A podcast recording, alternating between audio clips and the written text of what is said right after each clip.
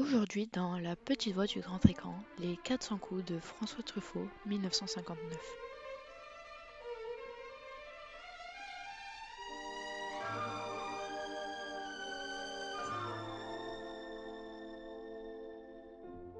Nous sommes plongés dans le Paris des années 50, dans la classe du jeune Antoine Douanel, de 12 ans, considéré comme un cancre par son instituteur, dont les bêtises débouchent sur des lignes de punition.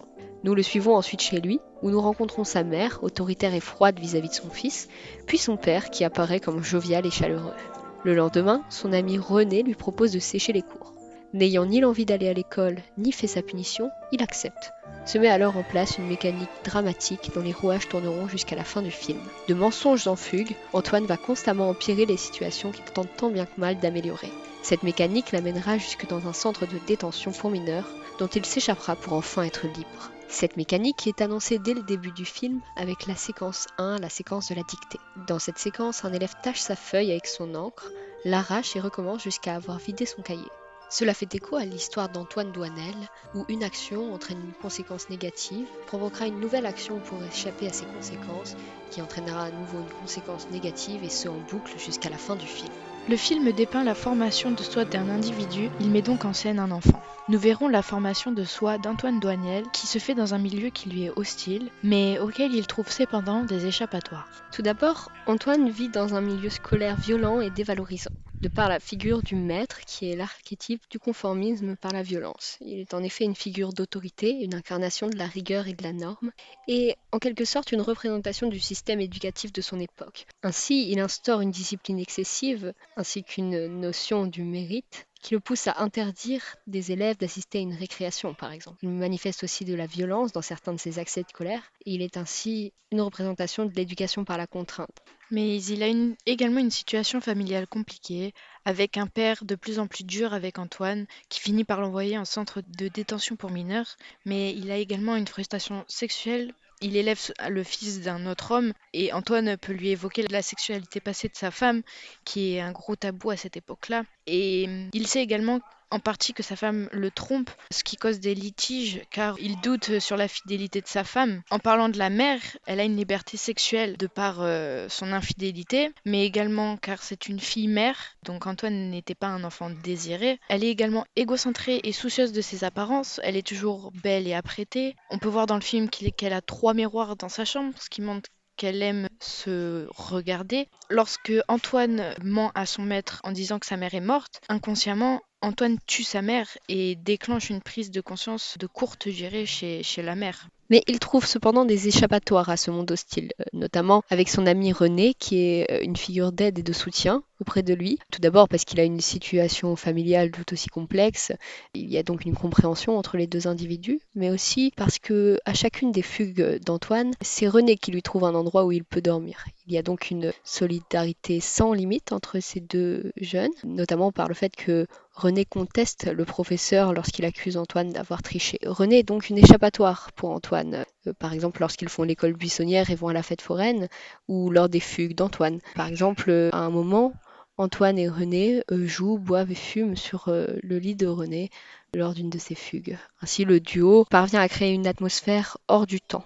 Antoine trouve également une échappatoire dans certains aspects de sa cellule familiale. Par exemple, au début, son père qui instaure une proximité, une complicité avec son fils, ou sa mère à un moment qui parie sur une note en français, synonyme de la confiance qu'elle porte euh, envers son fils. Dans la foulée, la famille sort euh, au cinéma, donnant une image de cohésion familiale et chacun a passé une bonne soirée à ce moment-là, mais c'est aussi euh, la dernière soirée que la famille passera réunie. Pouvons euh, voir à travers euh, le film la découverte de soi d'Antoine Daniel, qui est un enfant impassible, indifférent, à l'air inébranlable, mais aussi qui a un air assuré, effronté, et qui est également un très bon menteur. Mais hum, c'est aussi un enfant très silencieux et qui cache beaucoup de secrets, et on le découvre par ce qu'il fait et subit, et non pas par ce qu'il dit. Par exemple, il n'a pas accès à son intériorité à l'exception du passage chez la psychologue où nous le voyons parler de sa, de sa vie et nous le découvrons euh, en partie à ce moment-là. Et donc nous découvrons Antoine facette par facette en même temps que lui, ce qui est propice à, l'identification euh, de celui qui regarde le film mais également euh, On découvre Antoine par son errance et sa solitude, lorsqu'il fugue, lorsqu'il marche sans but, qui, qui favorise son introspection, mais également l'expression de soi par les choses qui l'entourent. Lorsqu'il s'échappe du centre euh, de détention, c'est comme une émancipation euh, vers la liberté euh, pour lui. Enfin, ce film a une dimension autobiographique. En effet, l'enfance d'Antoine Douanel est similaire à celle de François Truffaut, avec un rapport à la famille avec une mère, mère-fille, qui renvoie à François Truffaut chez, sa- chez la nourrice, euh, qui est soucieuse de son apparence et qui a un rapport conflictuel car c'est un enfant non désiré, avec un père euh, qui n'est pas son père biologique, qui donne quand même son, nom à son enfant, mais également avec un rapport au milieu scolaire difficile. Il sèche les cours avec son ami pour aller au cinéma. Enfin, il n'aime pas l'école, ce qui fait qu'il arrête tôt.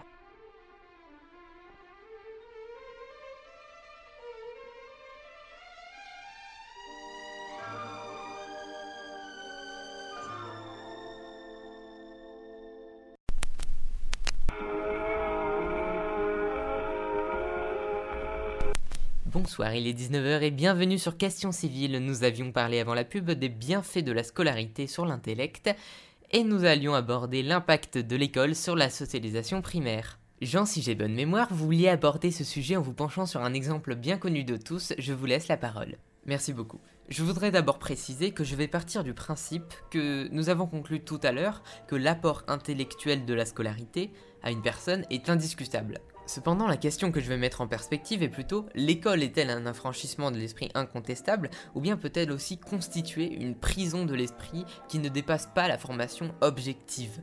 Pour traiter ce dilemme, je vais m'appuyer sur un support cinématographique. Qui sait mieux que François Truffaut les subtilités et les pièges de l'éducation scolaire? En effet, le réalisateur du milieu XXe siècle a eu d'abord un rapport à la scolarité, disons, très antagonique, rapport que nous verrons se refléter à travers le personnage principal du film, avant d'en déduire en quoi la formation scolaire peut-elle être un barrage à l'émancipation. Donc si l'on se fie à la dimension autobiographique de son film Les 400 coups, la vie de François Truffaut peut sembler être un véritable labyrinthe dont la sortie serait la liberté intellectuelle et morale. Euh, donc du coup, pour rappel, hein, Antoine Douanel, le protagoniste qui vit dans une situation familiale désastreuse et peu affective, euh, va rencontrer des grosses difficultés à l'école et ne pense qu'à une seule chose. Euh, non, en fait, en vérité, il pense à plein de choses, sauf justement à sa scolarité. Et donc du coup, le film porte sur les différents recours d'Antoine Douanel à l'école buissonnière, voire à la fugue et au vol, en tentative en fait tout ça de trouver un but et un sens à sa vie, à la vie de quelqu'un qui ne se sent pas à sa place derrière un pupitre. Et donc c'est ici en fait que la formation perd un petit peu de son utilité aux yeux de Truffaut, et que d'autres moyens sont donnés au personnage d'Antoine Douanel pour qu'il puisse accéder à cette liberté qu'il recherche. Alors attention, hein, la projection de lui-même que se fait Truffaut à travers Douanel ne relève pas vraiment de son identité, mais plutôt de son sens moral, je m'explique.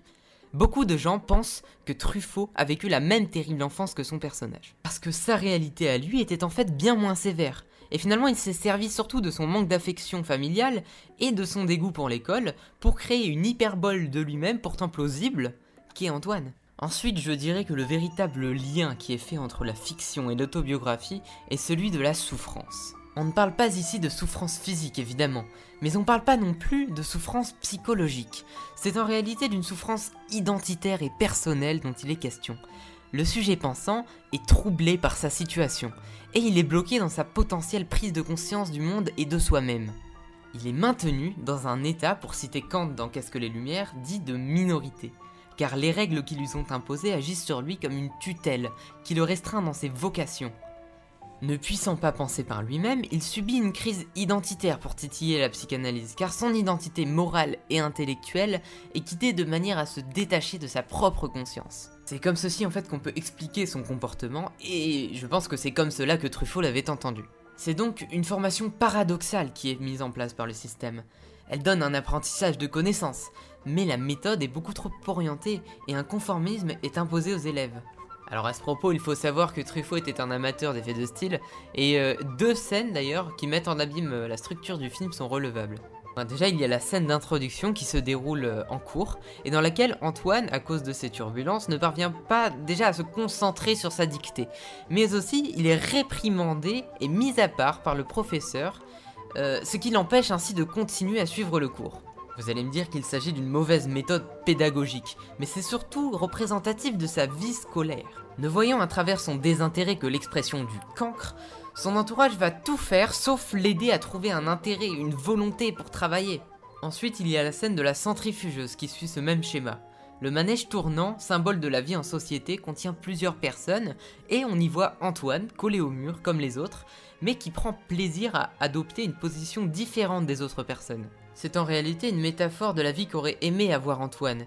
Et d'ailleurs, c'est la vie qu'a eu François, car François s'est détaché du cursus scolaire très très jeune pour trouver des petits boulots. Enfin, ce dont Antoine, lui, s'est servi pour avoir un sentiment de liberté, c'est de la fuite et de la désobéissance. Il utilise l'école buissonnière comme un outil d'émancipation, mais cet outil est un faux. Alors on peut se référer aux nombreux débats sur le chaos et l'anarchie, mais pour vivre dans une société moderne, il faut impérativement se trouver une vocation, un but ou une fonction. La critique du réalisateur à l'égard du système éducatif est certes plus tant au goût du jour, mais elle reste d'actualité parce que beaucoup de jeunes souffrent encore aujourd'hui parce qu'ils sont perdus dans leurs orientations. C'est d'ailleurs sur ce point que cette critique rejoint Nietzsche.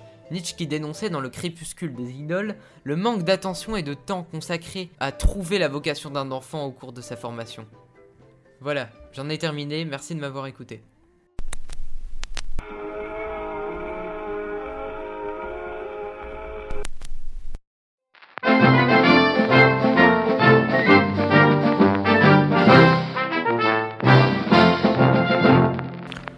Bonjour à tous et bienvenue sur la radio des petits philosophes. Aujourd'hui nous accueillons la philosophe Juliette Fournier pour nous parler du film Les 400 coups réalisé par François Truffaut en 1959.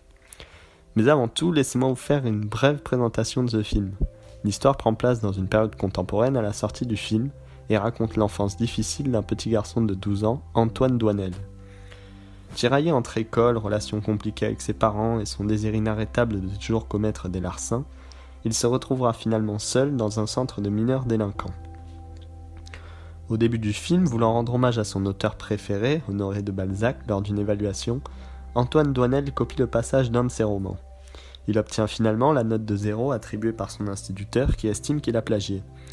Ce passage marquera le début du déclin dans le comportement d'Antoine Douanel. Il commence par sécher les cours avec son ami René, il va fuguer, voler une machine à écrire et finira finalement au commissariat. Ses parents, étant dépassés par les événements, ne veulent plus de lui et prennent la décision de le placer dans un centre d'observation. Il réussit finalement lors d'une partie de football à s'échapper. Quelque chose que je trouve intéressant à relever aussi, c'est que ce film a une dimension autobiographique. C'est vrai que dans le comportement d'Antoine, on retrouve de nombreux traits avec François Truffaut quand il était adolescent. Et Truffaut s'inspire en effet de son enfance, notamment de son amitié avec Robert Lachenet. Lorsqu'il était enfant, ses parents n'étaient pas très présents et il a dû apprendre à se débrouiller seul. C'est ainsi qu'avec les 400 coups, Truffaut nous livre un film presque documentaire.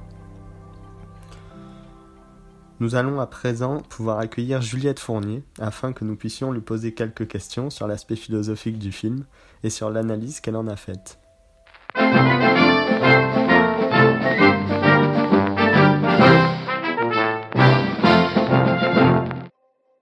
Bonjour et euh, merci de m'accueillir aujourd'hui sur votre plateau. Bonjour et merci à vous d'être venu. Nous allons pouvoir commencer directement par une première question. Pourquoi peut-on dire que la première séquence, celle de la dictée, reproduit la structure dramatique du film? Alors pour moi, la première séquence du film est très intéressante. Euh, en effet, elle plonge directement la personne qui regarde dans une atmosphère assez sombre, assez dure, euh, lorsque l'instituteur s'adresse violemment à Antoine, l'atmosphère devient presque dramatique, euh, ce qui est aussi renforcé par le fait que le film soit en noir et blanc.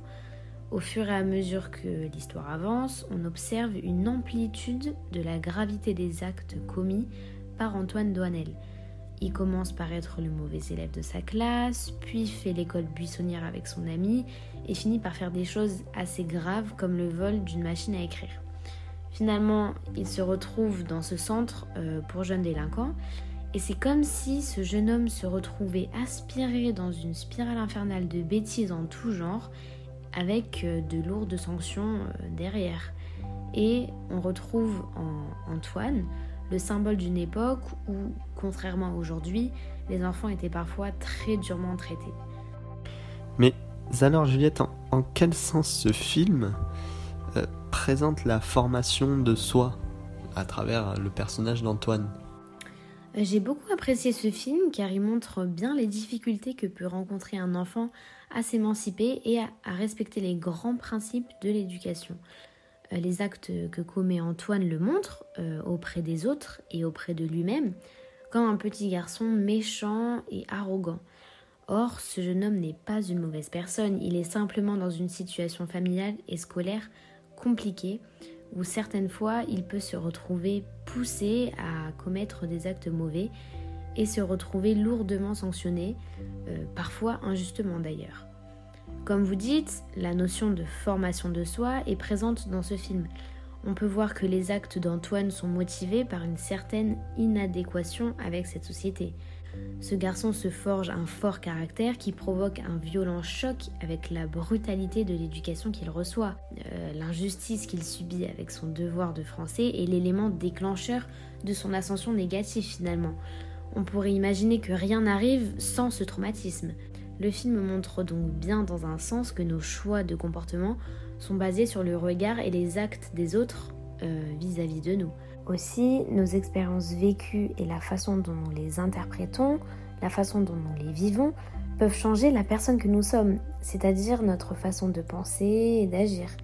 Finalement, la formation de soi se fait d'une certaine façon par rapport aux expériences vécues.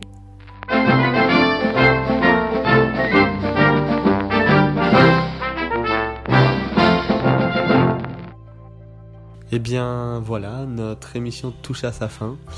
Euh, je tiens à vous remercier de nous avoir écoutés, à vous tous, à vous toutes. Et je tiens également à remercier très chaleureusement notre invité qui nous a fait le plaisir de venir, la philosophe Juliette Fournier.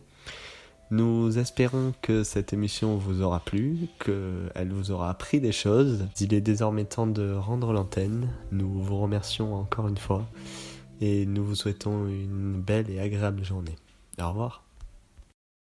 C'est l'heure de la pause popcorn et aujourd'hui je reçois Claire Morier, actrice dans un film en réédition dans tous les cinémas depuis peu et qui à travers le jeu de son personnage principal nous donne à penser sur le thème de la recherche de soi.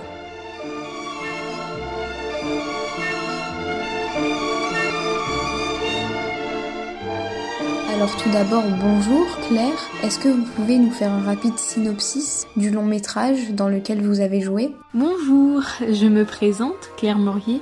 Je suis l'actrice qui joue la mère d'Antoine Douaniel dans Les 400 coups, réalisé par Truffaut en 1959. Tout d'abord, j'aimerais vous remercier de m'avoir accueilli. Je suis vraiment ravie de participer à votre émission. Donc, euh, Antoine Douaniel a 12 ans à peu près dans l'histoire et il vit à Paris. Donc, je l'époque une mère très peu aimante avec un beau-père euh, qui prenait son rôle à la légère. On va suivre ce jeune homme dans ses péripéties, je me souviens notamment d'une scène quand le jeune Antoine, pour justifier son absence, dit que sa mère est morte et que ses parents, eux, découvrent son mensonge en allant à l'école. Pour moi, c'est une scène assez dure car Antoine se fait frapper assez violemment. On va donc suivre toutes ces petites histoires. Il est euh, totalement malmené par son instituteur qui est autoritaire et injuste. Au moment où celui-ci va accuser Antoine de tricher, car il a repris un passage d'Honoré de Balzac à la fin de son devoir qui est d'ailleurs euh, son auteur préféré. Antoine va passer de l'école buissonnière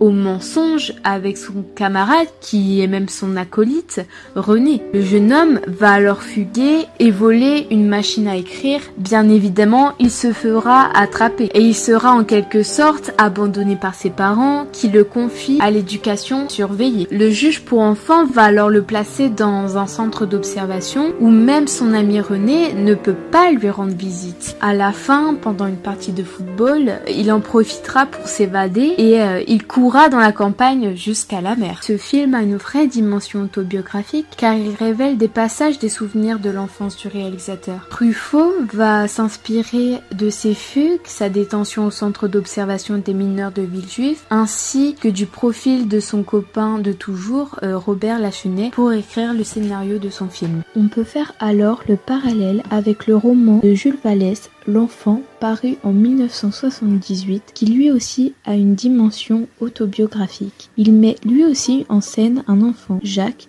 qui se fait battre par son père, professeur d'un collège, et qui vivra alors une enfance difficile. Alors j'aimerais vous parler, Claire, d'une séquence du film qui m'a beaucoup marqué. Bien sûr, avec plaisir, laquelle? Elle m'a d'abord fait sourire, même rire. Vous savez, c'est cette scène de la dictée du maître à ses élèves, qui cache derrière la dispersion démesurée d'un élève nommé Abou l'état de la situation d'Antoine Douanel se dégradant au fur et à mesure du long métrage. Oui, oui, effectivement, cette scène est assez cocasse. Laissez-moi en faire le récit aux auditeurs. Pendant que le maître écrit la dictée au tableau, Antoine, d'un air désabusé, sort de la classe afin d'aller chercher de quoi nettoyer un mur sur lequel il a griffonné. Chaque enfant se concentre sur la dictée, sauf Abou, qui commence par écrire grossièrement et recommence sur une nouvelle page, mais dont l'application à la dictée s'avère de pire en pire. Successivement, il enlève toutes les pages de son cahier en tentant à chaque fois de réécrire convenablement, mais sans succès, puisqu'il en vient rapidement à essuyer ses doigts pleins d'encre sur les feuilles de son cahier. Mais ce qui est le plus marquant dans cette scène, finalement, c'est qu'elle reproduit la structure dramatique du film, dans laquelle chaque épisode aggrave la situation d'Antoine. En effet, dès qu'Antoine prend la plume, il voit les désastres s'abattre sur lui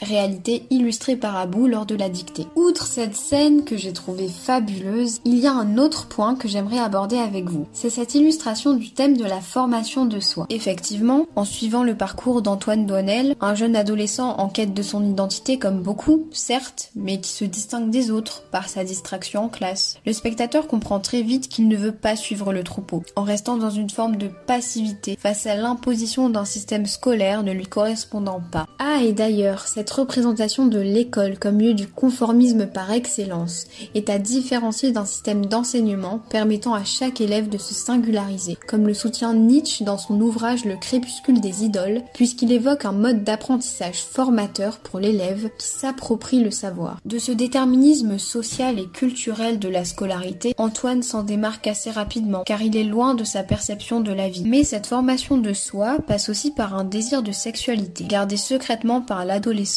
et la plupart du temps inconscient. Freud, dans sa seconde topique, évoque ce désir présent chez tous les hommes et à tout âge dans l'instance du sein. Il se manifeste par des pulsions de vie, pas nécessairement sexuelles. Chez Antoine, c'est cette quête d'indépendance qui en témoigne, et notamment dans les scènes où ce dernier tente de s'évader de la prison que représente son foyer pour retrouver sa liberté à l'extérieur. En attendant, le podcast arrive à sa fin. Merci beaucoup en tout cas Claire Morier d'avoir accepté mon invitation dans la pause popcorn. C'est moi vous remercie de m'avoir invité, ce fut un véritable plaisir. Et quant à vous, chers auditeurs, je vous retrouve mercredi prochain à la même heure pour discuter d'un nouveau film à l'affiche.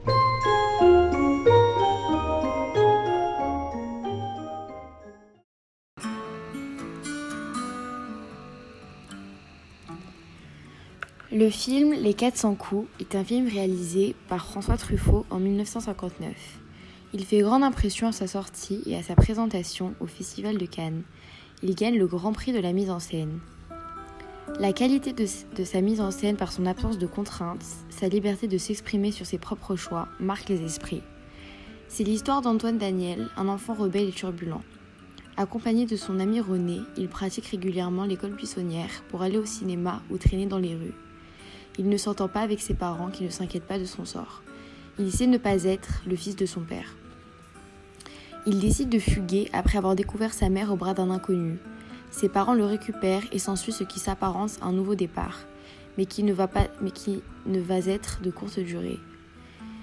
Une nouvelle injustice scolaire est la fois de trop. Il refugue et les cas en cours reprennent de plus belle avec son ami René. La police s'en mêle et il est envoyé dans un centre pour délinquance. Cet audio se déroulera en trois parties. Dans la première, nous verrons que ce film a une dimension autobiographique. Dans la seconde partie, nous expliquerons pourquoi la première séquence, la dictée, reproduit la structure dramatique du film. Chaque épisode aggrave la situation d'Antoine Daniel. Enfin, dans une troisième partie, nous nous demanderons en quel sens ce film est une illustration du thème de la formation de soi vu en classe. Ce film a une dimension autobiographique. En effet, Truffaut s'inspire de sa jeunesse, de son enfance dans le quartier où il, a, où il est né, Pigalle. Il s'inspire de ses fugues dans Paris, sa passion pour le cinéma. En effet, il fréquente des des ciné-clubs avec Robert Lachenay. Ils fonderont d'ailleurs ensemble le Cercle Cinéman. Il s'inspire de sa scolarité compliquée. En effet, dès l'âge de 14 ans, il quitte volontairement l'école et exerce de petits métiers. Également de sa relation compliquée avec ses parents, puisque sa mère et son père agissaient comme s'ils n'existaient pas. Par ailleurs, il apprendra que durant sa jeunesse, sa mère avait une lésion avec un homme qui lui mit enceinte. Ses parents l'envoyèrent dans une institution religieuse pour filles, pour filles mères, et elle rencontra par la suite Roland Truffaut. Ce fait l'inspire beaucoup pour les 400 coups. De plus, le personnage René est inspiré de son ami d'enfance, Robert Lachenay, avec qui il faisait les 400 coups. Truffaut dit Antoine le, est le contraire d'un enfant maltraité. Il n'est pas traité du tout. Sa mère ne l'appelle jamais par son prénom, son père parle de lui comme s'il n'était pas là. Il est déjà d'un perpétuel angoissé, puisqu'il ne sort d'une situation compliquée que pour retomber dans une autre. Enfermé dans un réseau de mensonges qui s'emboîtent, il vit dans la crainte de l'anxiété. Il est pris dans un engrenage stupide et se ferait tuer plutôt que d'avouer quoi que ce soit. À travers son film, il délivre donc l'histoire d'un enfant dans les années 50 qui lui ressemble. La première séquence, la dictée, reproduit la structure dramatique du film. Chaque épisode aggrave la situation d'Antoine Douanel. Cette scène est le commencement du conflit d'Antoine avec l'écriture. En effet, le réalisateur montre que cet enfant est différent des autres, qu'il cherche à se démarquer par sa créativité, mais il le fait très maladroitement. Quand il dessine une moustache sur une photo de pin-up, il est puni. Il va alors écrire un poème sur le mur, il va être puni à nouveau. L'écriture pour Truffaut est un moyen d'affirmer son identité, sa connaissance du monde. Cela est d'emblée empêcher Antoine. Poussé à bout par son maître, Antoine Douanel rentre en guerre contre l'institution. Dès qu'il prend la plume, les réprimandes s'abattent sur lui. Ce film est une illustration du thème de la formation de soi vue en classe. Dans son film, Truffaut dénonce l'impossible apprentissage par l'écrit. Il dénigre l'enseignement de son époque. En effet, cette forme d'éducation vise à diriger les enfants vers un métier, vise à faciliter l'adaptation de l'enfant à la vie sociale et non à trouver leur propre voie. Le but de l'enseignement devrait être d'accompagner l'enfant, de lui donner toutes les clés en main avant qu'il se forme lui-même, qu'il connaisse son moi, afin de savoir ce qu'il veut vraiment faire et non vivre dans une société robotisée. Les professeurs doivent accompagner leurs élèves dans, dans, dans la lente métamorphose, formation de soi. Effectivement, le professeur et les parents de Douanel n'auraient pas dû vouloir le conditionner à être ce qu'il ne veut pas être, le réprimander pour la moindre chose qu'il considère comme mal, sans chercher à voir la créativité qui s'y cache derrière. Antoine, en faisant les 400 coups, cherche à tout prix la liberté, à savoir qui il est. Il ne veut pas, conformer aux il ne veut pas se conformer aux normes de la société et est marginalisé pour ça. Après le triomphe de ce film en 1950, un nouveau mouvement éclate, la nouvelle vague. C'est un mouvement du cinéma français qui rassemble des réalisateurs qui veulent changer le cinéma. Il apporte au cinéma un aspect plus réaliste, de nouveaux sujets, plus proches de la réalité du spectateur, une liberté de ton et de réalisation.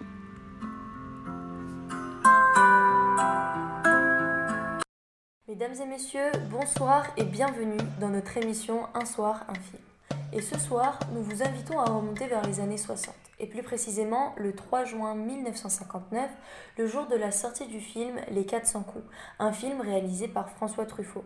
Pour parler de ce film mémorable, nous avons invité sur notre plateau ce soir Joséphine Truffaut, la fille du réalisateur, et Jean-Pierre Léo, jouant le rôle principal, celui d'Antoine Douanier. Joséphine Truffaut, Jean-Pierre Léo, bonsoir. Bonsoir, merci de l'invitation. Bonsoir. Alors, avant de vous présenter et de rentrer dans les détails du film, je vais faire un petit synopsis pour tous ceux qui n'auraient pas vu le film. Antoine Douanel a une adolescence turbulente. Il ment à ses parents, indifférent à son sort d'ailleurs, vole, fugue. Son seul réconfort, il fait les 400 coups avec son ami René. Un jour, la police s'en mêle. Ce film nous montre en détail la vie, de, la vie de ce jeune Antoine qui ressemble énormément à celle de François Truffaut si je ne m'abuse. Parlez-nous un peu plus de votre père, Joséphine. Il est vrai que mon père avait beaucoup de liens avec le personnage d'Antoine, car leur vie était comme similaire. Mon père était lui-même enfant naturel, né d'un père inconnu, puis il a été placé en nourrice chez mon arrière-grand-mère maternelle. À l'âge de 7-8 ans, il vivait chez ma grand-mère, donc sa mère. Il faisait l'école boursière, a volé une machine à écrire, comme Antoine d'ailleurs, dans un des, passages du film, s'est retrouvé au commissariat, puis dans un centre. Il s'enfonçait ainsi doucement dans la petite délinquance. Dit comme ça, on se rend compte à quel point la vie d'Antoine est semblable à celle de François Truffaut. Car comme vous nous l'avez dit, beaucoup d'événements de la vie du réalisateur font surface dans celle d'Antoine. Et si on se penchait un peu plus sur ce douanier? Jean-Pierre, vous qui avez incarné le rôle de ce jeune garçon, que pouvez-vous nous dire sur lui? Jouer le rôle d'Antoine Douaniel a vraiment été un honneur et un grand plaisir pour moi. Ce qu'on peut dire sur ce jeune garçon, c'est premièrement que l'école ne le réussissait pas du tout. Ça ne l'intéressait absolument pas. On le voit dès le début du film, il se retrouvait au piquet, puis chez le concierge pour avoir fait circuler une image érotique en classe et avoir écrit son désarroi sur le mur. Ensuite, sa situation familiale n'était pas la meilleure entre son père peu présent et le fait qu'il découvre que sa mère trompe son père n'arrangeait pas la situation. Dès le début, les péripéties d'Antoine s'enchaînent les unes après les autres. Heureusement pour lui, il avait son meilleur ami Rémi sur qui il pouvait toujours compter, et c'est avec lui justement qu'il faisait les 400 coups, avec la seule personne sur laquelle il pouvait compter. On peut dire qu'en plus d'être autobiographique, ce film est aussi une illustration de la formation de soi. Ah là là, on dit souvent qu'il faut que la jeunesse se passe. L'âge où tout est permis, où l'on essaye, où l'on se trompe, la provocation est permise et le flirt avec l'interdit est encouragé. Car plus on fait d'erreurs et plus on apprend. Il faut donc faire les 400 coups. Sauf que faire les 400 coups, on s'en vantait à l'époque, mais sur le moment, ça n'a pas du tout été de la rigolade. Partant du principe que Douanel était un enfant non désiré qui n'a pas reçu l'attention nécessaire, ses parents n'ayant déjà plus le temps de s'occuper de quelqu'un d'autre qu'eux-mêmes, ont alors opté pour la solution de facilité, celle d'envoyer leur propre fils en colonie. Comme l'a dit Joséphine, ce film est une illustration de la formation de soi, mais dans le cas d'Antoine, on pourrait parler d'un manque de cette formation, ou du moins que personne ne l'aide à se former.